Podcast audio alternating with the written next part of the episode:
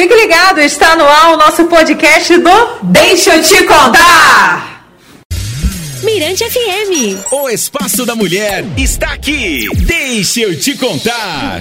Muito bem, pessoal. Agora 3 horas e 9 minutinhos. Estamos de volta com o nosso Deixa eu te contar. Agora sim, ela chegou e está completa aqui a nossa mistura. E agora 3 horas e 9 minutinhos. Você pode interagir com a gente pelo 991619696. Hoje a gente traz, né, Jana, uma entrevistada realmente muito especial. Estamos nessa semana aí onde as nossas entrevistadas estão trazendo assuntos realmente super relevantes. E hoje a gente vai falar de mulher na política, né? Mulher na política, ela já é da casa, né, Lu? Ela já É chegou aqui, a gente não precisou falar nada, ela já sentou, ela já abriu o computador dela como de praxe. Estamos falando dela, Carla Lima, comentarista política do Grupo Mirante, editora política do portal E Mirante. Esqueci mais alguma coisa? Tudo certo. Tá faltando mais alguma coisa, Carla Lima? Certinho. Pra você, querido ouvinte, que não entendeu nada, é o seguinte: Carla Lima é a mulher da política. Ela comenta, ela fala, ela discute, ela debate, ela traz. E é sobre isso que a gente vai falar, porque mulher também entende de política. Ela é né, polêmica, não tem papas na Entende, língua. Entende muito de política e aconselho que todas façam parte desse mundo político, porque é a política que decide as nossas vidas, de todos nós. Ó, vamos se apresentar, porque você fala sempre mais no horário das seis, seis Isso. e meia. Nosso horário aqui tem um diferencial, a mulherada tá ouvindo, tá em casa, tá no carro, voltando ou indo para o trabalho. Pode se apresentar, Carla Lima. Pois é, Carla Lima, sou jornalista, trabalho com política desde 2007, mais ou menos. É, e passei muito tempo no jornal impresso, no jornal Estado do Maranhão. Fui também já de algumas TVs. Hoje eu faço comentário aqui no Jornal da Mira, na Mirante FM, e também tem um programa O que interessa junto com o Ronaldo e o Nirod à noite. Na TV eu também faço os comentários políticos e a produção por, quadro, desculpa, a, a produção por quadro Bastidores do Bom Dia Mirante.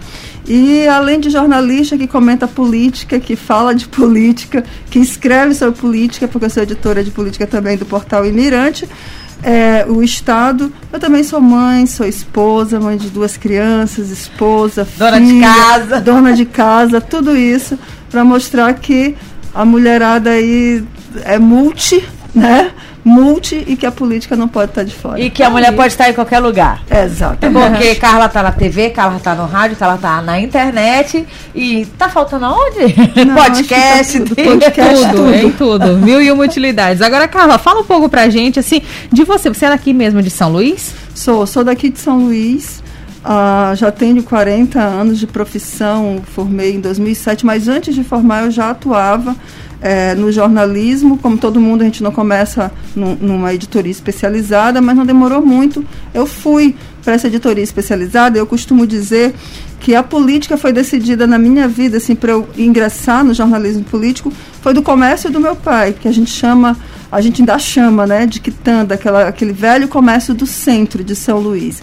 Lá passaram quase todas essas figuras que estão agora no poder, como Gerson Pinheiro, que é secretário de Igualdade Racial, o Márcio Gerri, que é secretário de Cidades e deputado federal, e tantos outros. Eu não vou citar porque são tantos que fazem parte desse atual governo.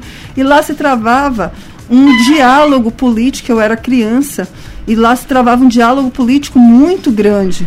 Então eu fui aprendendo com o tempo, no comércio do meu pai, eu fui aprendendo. Qual bairro? Aí, no centro. Ah, tá. Ali próximo do Hospital Dutra, um pouco mais em Cresceu, cima. cresceu Então, então, eu nesse universo, né? É, completamente inserida nesse mundo da política. Só para vocês terem ideia, até o governador Flávio Dino já tinha bebido um dia na casa do meu pai, conversando sobre o quê? política. Mas não como governador, ele ainda não era governador na época. Mas você é filha única? Não, não, eu tenho outros cinco irmãos, não nenhum enveredou por, por esse caminho do jornalismo, muito menos da política, são engenheiros, bancários, professores, né, eles não, não, não, não, não estão nesse, nesse métier. Então foi de lá, meninas, que eu peguei esse, essa veia política aí, de querer saber um pouco mais, achava muito interessante, e os debates eram muito quentes, né? Acalorados. Acalorados, sempre acalorados quando se trata de política, às vezes mais ainda do que o futebol. E não há coisa que me irrite mais quando alguém diz assim: não, religião, futebol e política não se debate. Realmente, futebol não sei. Eu gosto de futebol, se tiver que debater, eu vou debater. Religião, nem tanto. Mas política, sim. Política. Tem um debate que ela tá lá no meio. Pois é, porque a gente tem que debater. São, são, são o, o que se define na política é o que se define na nossa vida. Uhum. Eu costumo muito dizer isso. Quando você se abstém de debater sobre política, você está deixando na mão de outros a decisão sobre a vida das, não só sua, da sociedade como um todo. Então, política não é só a partidária, não é só aquela lá do Congresso. A política é tudo. Eu, eu, eu, eu costumo dizer, sempre citar, eu comecei o que interessa com Nira de Ronaldo com essa citação, a Hannah Arendt dizia, é, escreveu que a política é, é o ato do bem comum né? É o você fazer o bem para a maioria, o bem comum. Então isso que é a política. Quando você debate, quando você procura saber do que que acontece no seu país, você tem forças maiores, por exemplo, para é, entrar num, num, num debate sobre a greve do, dos rodoviários, por exemplo. Aí você vai entender politicamente por que, que isso está acontecendo. Mas né? é por isso que nós te convidamos aqui, eu e Elô, para entender por que, que a mulher fica tão aquém de discutir política. Por que, que você acha que a mulher, né, ela quando é política, ela sai de perto, pouco. só- Tem, claro, como você é representante aqui, por isso que a gente te convidou. Por que que. Fala pra gente, algum motivo que a mulher não gosta de discutir sobre política? Na verdade, a- esse processo da mulher na política é parecido com, com o processo da mulher na sociedade em quase todos os segmentos. Né? Antes não podia, não podia votar. A gente faz pouco, faz 100 anos que a mulher pode votar, é muito pouco. Antigamente ela não podia, ela não tinha voz, não tinha vez. Votar era um era para Nem homens. assumir cargos políticos, Nem né? assumir cargos políticos, nada disso. Então isso é, isso é muito inovador. A primeira governadora do Brasil foi Rosiana.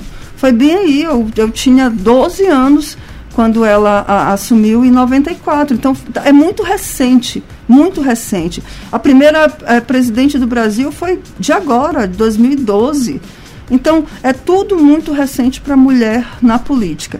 E esse debate, para inserir a mulher, não é fácil. Não é fácil nem para ela ser um agente direto da política, que são as- os atores, as, as personagens políticas aí, como uma deputada, como uma vereadora, como uma governadora presidente, ou então uma secretária. Não é algo tão fácil de ser inserido. Melhorou um pouquinho, depois de 1995 teve um acordo mundial para que se tivesse um- uma cota para as mulheres na política. Mas efetivamente, assim, de forma efetiva, nunca teve um impacto tão grande. No Brasil, como sempre, nem tanto, menos ainda do que muitos países, mas pelo seu próprio sistema eleitoral que depende muito do, do, do, do eleitor. O sistema eleitoral do Brasil, o proporcional, que é no caso onde tem as cotas, ele depende muito do eleitor. Aí vem aquela máxima: mulher não vota em mulher na política. O que é um absurdo. Mas isso daí é Se o tu se candidatar, eu voto em Carla Lima. Pronto, nosso bonde aqui tá feito. Mas o que que acontece? Por que, que não vota na mulher na política? Porque não, não vê, não, não consegue enxergar que a mulher tem a competência suficiente, tal quanto um homem, para administrar, para legislar, para fiscalizar. Mas é por todo esse processo histórico. Entende? A, a Jana brincou aqui, se você se candidatar, a gente vota em você. Você já teve esse interesse de É, se não. candidatar? Nem- Ou nem só fica, só fica na- nos comentários mesmo? É, nem, não, nem filiação política. Tu não é filiada nem um partido, Nenhum Carla? partido, nenhum. Não tenho essas pretensões é, é, de mandato eletivo, né? Que o pessoal chama de cargo eletivo, de mandato eletivo. Eu acho que é, os mandatos eletivos, eles são muito. Eles deveriam ser dentro da construção da sociedade. A comunidade ter o seu representante ali para defender as suas causas, buscar as melhorias, buscar atender todas as demandas. Então, é de dentro da comunidade que deveria sair cada representante. Não pode ser de cima para baixo, como na maior parte do tempo é, porque o sistema eleitoral brasileiro, o que pesa demais é o financeiro. Então, o, o poder financeiro, ele pesa na escolha do, de, de qualquer candidato, né? Por parte do eleitorado. Até mesmo porque o candidato, para se fazer mostrar, para se fazer aparecer, ele precisa ter as lideranças, ele precisa fazer um movimento, ele precisa ir às ruas, ele precisa fazer um programa de televisão, ele precisa fazer o um programa de. E tudo isso demanda verba. Custo, demanda né? custos, exatamente.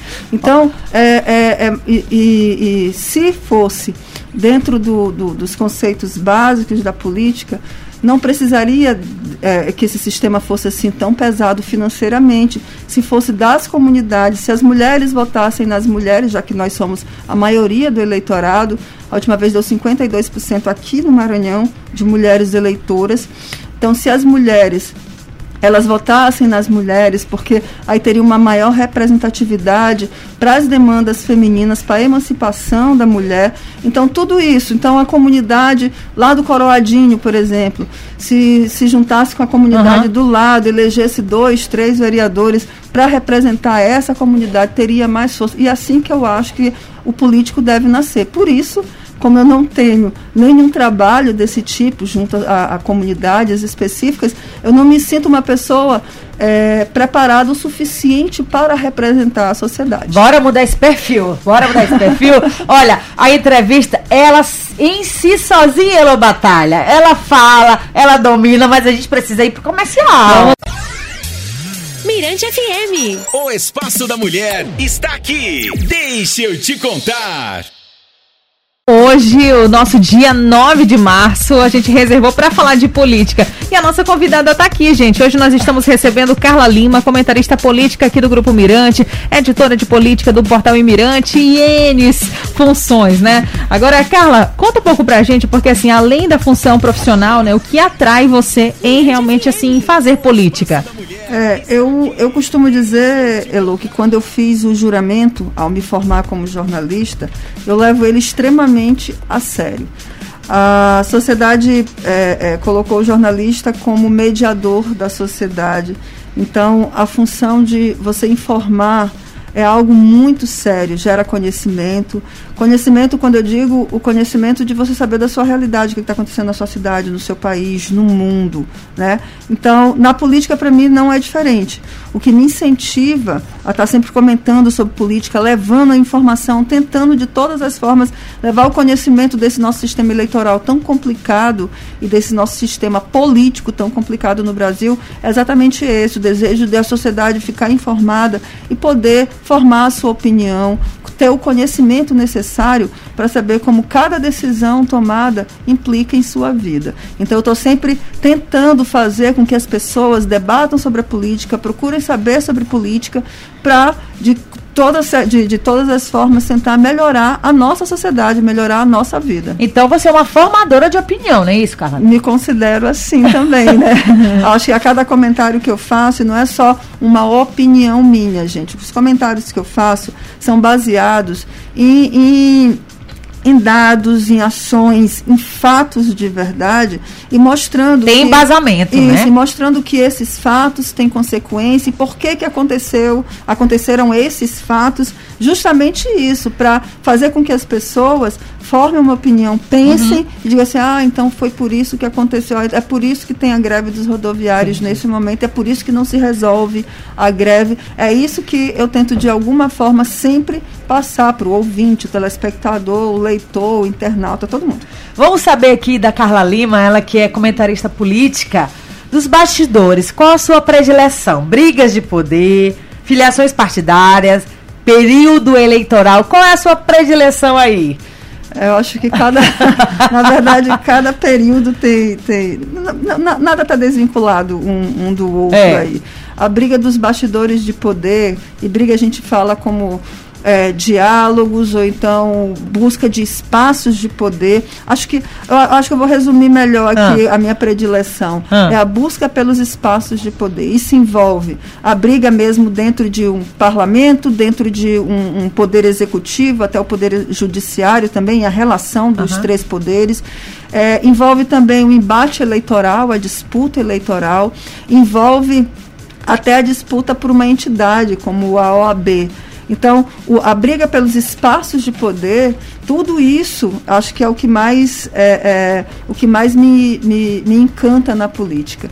Né? E a política é, é, justamente isso. Quem melhor ocupa os espaços de poder aqui no Brasil acaba tendo uma visibilidade maior, acaba transitando melhor, tanto pelos, pelo poder executivo, legislativo, judiciário, dentro da sociedade civil organizada. Enfim, acho que essa é a minha predileção. Olha, só para complementar, Elo, é, eu estou recebendo aqui mensagens do meu privado. Não é porque esse programa não tem tantos assuntos políticos que a gente não entende de política, não é isso, Elô? É. é a gente é isso. Estão descredibilizando Jana, gente. Oh, meu Deus do céu. Jana falando de política, que é isso? Olha, tá Mas, vendo? Tá vendo aí? Mas é como você perguntou aí, qual que é a predileção dela, né? Hum. E tudo mais. Mas quando chega a época de, de período eleitoral ali, todo mundo fala de política. Todo mundo todo mundo é sabido. política. Exatamente. Às vezes acaba atrapalhando, porque com as redes sociais, né? É, que tem esse boom todo, acaba, enfim, às vezes criando é, uma campanha para alguém que não está tão legal, mas aí. Que... Mas é justamente isso, Elo, que eu acredito que o papel das, uh, das chamadas mídias, são chamadas agora mídias tradicionais, né? Acho que é, é, é muito importante porque uh, eu acredito que ainda há uma responsabilidade muito grande no informar. Não é, não, você não vai chegar a publicar qualquer coisa, não é uma opinião sua, é uma informação. Então, quando o, a gente costuma dizer no, no, Cartas na Mesa, que é nosso programa é, da, do, da, da, plataforma do YouTube, do Imirante, a gente costuma dizer que o, o, o, cidadão, o eleitor, ele precisa ter muito cuidado na informação que ele recebe. No momento que a gente vive hoje de fake news, e que eu considero um grande problema para, para o jornalismo, e principalmente para a política. E, e, juntando os dois é um problema para a sociedade.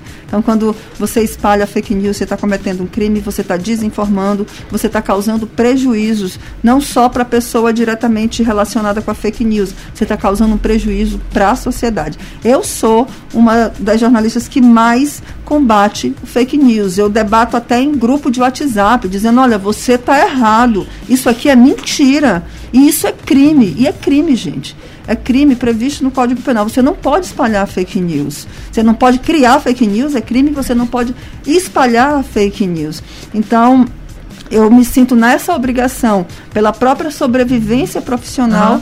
Quanto para não causar o caos na sociedade. Gente, eu fico super admirada quando eu vejo alguma participação da Carla, quando ela está aqui, né, no, no, rádio, na televisão, enfim, em todos os meios, ela fala, e ela fala assim, sem papas na língua, que realmente como tem que ser. Só que tendo em vista que é, existem aspectos que são perigosos, né, a gente falar, a gente, enfim, falar sobre determinado assunto, você, em algum momento na sua profissão ou debatendo de algum assunto realmente muito polêmico, você sentiu pressão de alguma forma? Assim, um receio de falar determinado assunto? Não, eu, eu já recuei. A, a, resposta melhor é essa.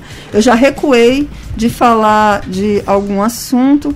Era uma denúncia, é, até específica, era denúncia contra um juiz que era acusado de receber, de receber propina de uma prefeitura, uhum. receber um, um, benefício indevido de uma prefeitura aqui do Maranhão.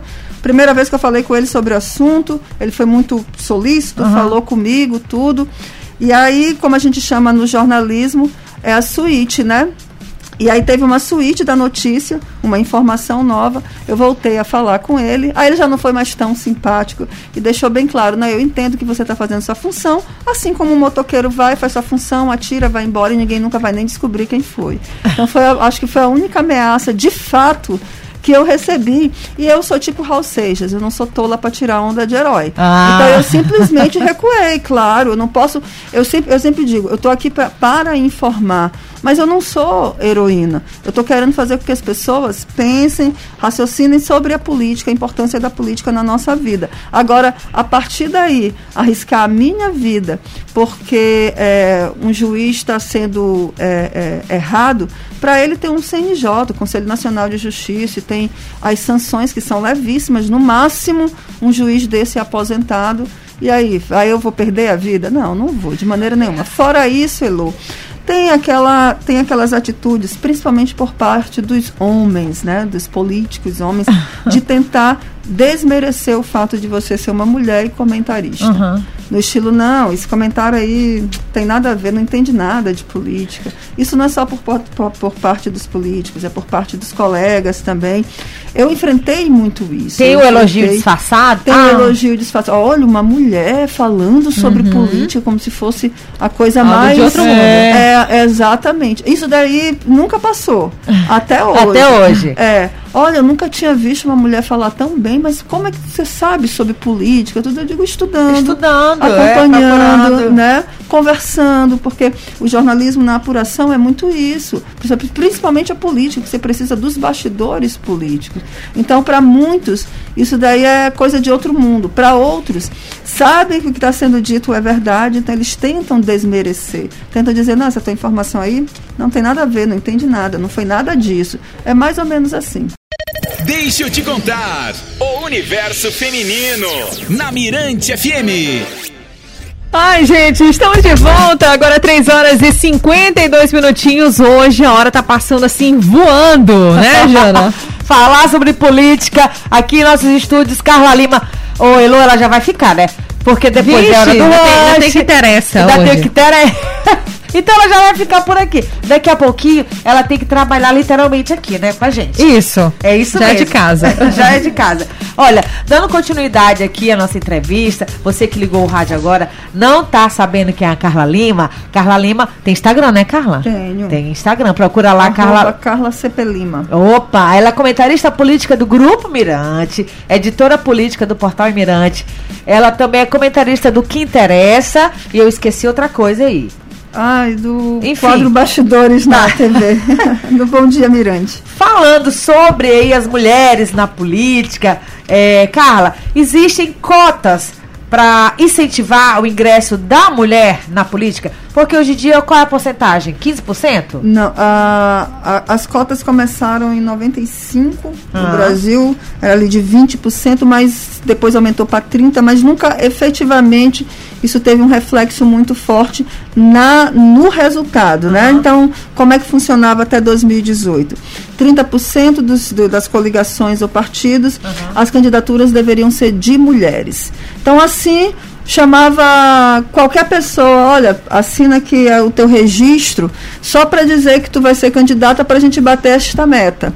Mas não tinha o, o investimento necessário para que essa candidatura realmente desse certo.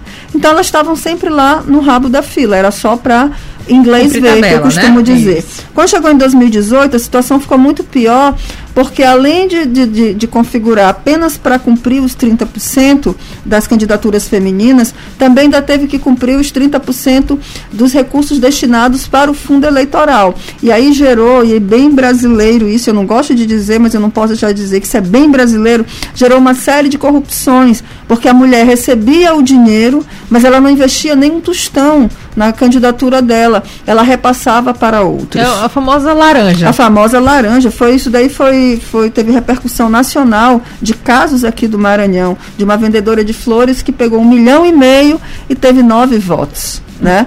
Então foi bem característico. No- na, na pequena reforma eleitoral agora do dia 20 do, do ano de 21, antes de um ano antes da eleição, o Senado, o Congresso, o, o- o- a Câmara não, a Câmara queria dizer o seguinte, olha, esse percentual de mulher aí, a gente pode pegar o dinheiro do fundo eleitoral, gente, o fundo eleitoral, ele é um financiamento público de campanha, é o nosso dinheiro que vai para os políticos eh, fazerem as suas campanhas, né? Eu sou contra, mas a ma- os Pra nossos fazer campanha, nada de fazer desvio. campanha. Isso. Mas os nossos, os nossos representantes assim entenderam porque achavam que o financiamento por meio de empresas era pior. Mas enfim, isso é um outro assunto. Então decidiram o seguinte, que a partir de 2022, o partido que quiser ter mais fundo partidário, maior percentual de fundo partidário, o maior percentual de fundo eleitoral, o fundo partidário também é dinheiro público dado aos partidos para se manterem, né? E aí eles vão ter que não só ter os 30%, no mínimo 30% de candidaturas femininas, como o voto dado para cada mulher ou é, ou para o candidato negro, porque a cota aí é tanto para mulher quanto para negros, vai contar duas vezes. Então, se você conseguir, o partido conseguir eleger uma mulher, ele tem, aliás, dependendo da quantidade de candidaturas de mulheres que ele tiver, candidaturas não, de eleitas, eleitas. mulheres, maior ele vai ter a fatia aí do fundo eleitoral, do fundo partidário. Essa foi uma maneira que os congressistas é, é, acharam, acharam para conseguir efetivar. Porque 2018 e a gente encorajar teve, também, encorajar. Né? Aí, em 2018 a gente teve 15% do Congresso é, da Câmara dos Deputados é, eleitos mulheres, 77 mulheres, são 513 só 77 Nossa. mulheres, 15%. E, mas já foi pior, porque em 2014 só 10%. Isso já foi pior também. Então, vendo que essas medidas vão aí tentando tirar o Brasil da posição 141 no ranking mundial do país com maior representatividade feminina na política. Então Eita. ainda é muito pouco. Então a gente, a gente é, é, busca aí um, um governo federal quase não tem mulher como ministra. Aí busca o governo estadual, muito pouco. Tem em, outras, em, em outros cargos, não exatamente os cargos de, de destaque. A mesma coisa acontece nas prefeituras municipais. Tem prefeitura que não tem nem mulher lá. Então, isso daí, como eu falei para vocês, é uma prática política que vem enraizada culturalmente e que somente com medidas como essa, para tentar eleger mulheres, para representar as próprias mulheres, buscar as próprias demandas femininas, é que se pode avançar. Vamos colocar fogo no parquinho ou batalha? Bora colocar fogo no parquinho, gente. Chegou uma pergunta aqui polêmica. Você que está mais perto aí, Elô, do computador, lê. Lê a pergunta que chegou aqui para Carla Lima, comentarista política política. A pergunta é do Sérgio Aguiar, ainda bem que não vai ser a gente que precisa responder. Ele escreveu, é. Ele colocou o seguinte: boa tarde, né? Gostaria de saber da Carla o que pode ser, ele colocou entre aspas, né? Pior, a volta do Lula ou a permanência do Bolsonaro? Tá contigo. É, eu vou. Perguntei você correndo. Vou, pois é, eu vou, eu vou responder. Na verdade, a gente, para responder uma pergunta como essa, a gente precisa buscar os índices é, econômicos, índices sociais, tudo isso eu acho que pode responder, é Sérgio o nome dele, né? Sérgio Aguiar. Pode, Sérgio Aguiar. Pode responder a tua pergunta. O que, que foi o, o governo Lula é, de 2002 a, a 2011, né? A 2009, na verdade, a Dilma assumiu em 2010. O que foi esse governo? Quais foram os índices? Como é que estava a, a, questão da extrema pobreza no Brasil? E aí a mesma pergunta vale agora para os quatro anos que, tá, que tá, já chegou o quarto ano do Bolsonaro, se finda é, é, em dezembro de 2022 quais os índices, o que ele apresenta. Porque se fala muito no Brasil, é, é, o ponto central é muito sobre a corrupção, como se a corrupção ela fosse é, inventada de 2002 para cá. Não é. O, o, a história do Brasil, Brasil colônia, Brasil império, Brasil república, Brasil ditadura, Brasil de volta para o presidencialismo, seu presidencialismo aí híbrido, que o Congresso tem uma força muito forte então, é, essa história brasileira toda é marcada pela corrupção. Hoje, pelo nosso sistema é, político que temos, é, Sérgio e ouvintes, a gente tem que estar muito atenta não somente à figura do chefe do Poder Executivo. As pessoas precisam estar atentas em quem eles votam para deputado federal e para o Senado. Lá no, na Câmara, lá no Congresso Nacional, a força dos deputados e dos senadores é extremamente forte para barrar qualquer chefe de poder executivo, se assim eles decidirem. E existe no Brasil um toma lá da cá, que não foi invenção do Lula, não foi invenção do Fernando Henrique Cardoso, não é uma invenção do Bolsonaro. Eles se elegem sim, dizendo que não vão fazer esse toma lá da cá com os partidos. Mas como eu falei para vocês, como esse nosso presidencialismo aqui, ele é híbrido, com um Congresso com uma força muito forte, o que, que acontece? O presidente acaba ou entrando na, na, no sistema, ou então acontece como aconteceu em outros, outros, é, outros fatos históricos, de perder o poder, de ser impeachmentado. Né? Então é isso que acontece. O que, que a gente tem que se concentrar? Ah, se o Lula é pior ou, ou o Bolsonaro é pior. Eu acho que se se concentrar num Congresso com uma representatividade de fato para a população, independe se vai ser Lula ou independe se vai ser Bolsonaro, é, é, se realmente o Congresso tiver interessado em trabalhar pelo Brasil, em fazer pelo Brasil, não por emendas parlamentares. O orçamento secreto, gente, é uma outra forma de mensalão que eu quero dizer para vocês. Aquele mensalão Já do tem essa, Lula né? com o Zé. Disseu, que passava por empresas, o orçamento secreto não passa por empresa nenhuma, vai direto por meio de emendas parlamentares. Não se pode conceder em qualquer sistema político brasileiro que parlamentares indiquem para onde vai o dinheiro público sem dizer quem está indicando. Isso é falta de transparência. É necessário que diga, olha, é, são tantos milhões, vai servir para isso, foi aplicado assim. O TCU tem que ir lá, Tribunal de Contas da União, saber se realmente, ó, presta conta aqui, ó, ocorreu isso, vocês aplicaram corretamente o dinheiro, é assim que tem que acontecer. Tem que acontecer, só que não acontece no Brasil. Então, volto a dizer, o poder executivo é importante, claro, é quem faz a política econômica do país. Mas, se não há harmonia entre, entre esses poderes, e para haver harmonia tem que ter esse toma lá da cá, o Brasil nunca vai avançar. Eu vou passar o tempo todinho falando aqui e as pessoas vão voltar nessa dicotomia da dita direita e da dita esquerda que não existe no Brasil, gente. O Brasil não é um país ideológico. As pautas sociais, elas não significam ideologia. Elas estão mais para para eu poderia dizer para marcação de, de território aí eu vou dizer que eu sou de direita porque eu acho que a igreja tem que ser mais forte eu vou dizer que eu sou de esquerda porque eu acho eu estou só chutando tá gente? Os direitos humanos têm que se mostrar enfim é mais para dizer que defende uma bandeira sem de fato defender e a gente sabendo que existe essa relação é, é, eu poderia colocar pouco é, pouco honesta entre os políticos devido ao nosso sistema político. Muda como? Muda você tendo a real consciência de quem você está votando para ser nossos representantes no Congresso. Não é porque vai te beneficiar. Eu voltei a dizer, Ana Hannah Arendt diz que a política é o exercício do bem comum. Então o político não tem que ser bom para você, o político tem que ser bom para a maioria, para a sociedade. Aplausos para Carla Lima! Comentarista Mais aplausos, político, mais mais aplausos! Olha, foi um prazer te receber por aqui, Carla. Hoje, no lugar de entrevistada, né? Porque você Isso. sempre está debatendo, né? Isso, Elô? Muito obrigada pela tua participação. Ah, daqui a pouco eu tô aí. Pois é, já, já 18 fica por aqui. já fica por aqui. Muito obrigada mesmo, como a Jana falou. Foi um prazer receber você. E a porta está sempre aberta para a gente sempre trazer um pouquinho também de política aqui para o nosso conteúdo do Ô, Deixa gente, obrigada pela, pelo convite de vocês. E como eu disse, eu sempre quero tentar esclarecer para as pessoas é, a importância da política. Então, para o ouvinte de vocês que não está realmente muito habituado Isso. a chorar e falar de política, mas eu acho sempre bom a gente trazer esse tema, a gente é, Debater. é, debater para que as pessoas tenham a, a real consciência de quanto a política muda a nossa vida. E de forma saudável. Gente, só para finalizar, Carla, qual é o teu Instagram para quem quiser acompanhar teu trabalho? O meu é arroba Carla CP Lima. É só isso, arroba Carla Mas CP tá, é aberto? Não, eu não, eu Ah. não deixo. porta- Eu vou te falar por que eu não deixo aberto.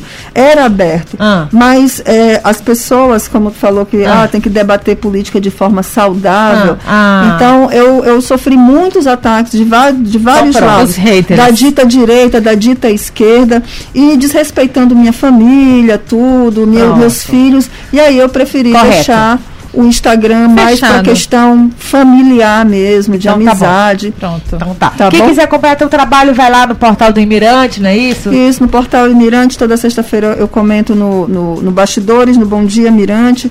Tô todo dia aqui no Jornal da Mira, meio-dia, e no O Que, O que interessa. 18h30. Várias trabalha, oportunidades de você acompanhar o trabalho de Carla Lima, comentarista política. Muito obrigada. Vamos de Valeu, música? valeu. Vamos de Oi, música. E alô, Sérgio Aguiar, agradecendo aqui pela resposta. Ah, tá. Ok, Valeu. Sérgio. Mirante FM. O Espaço da Mulher está aqui. Deixa eu te contar.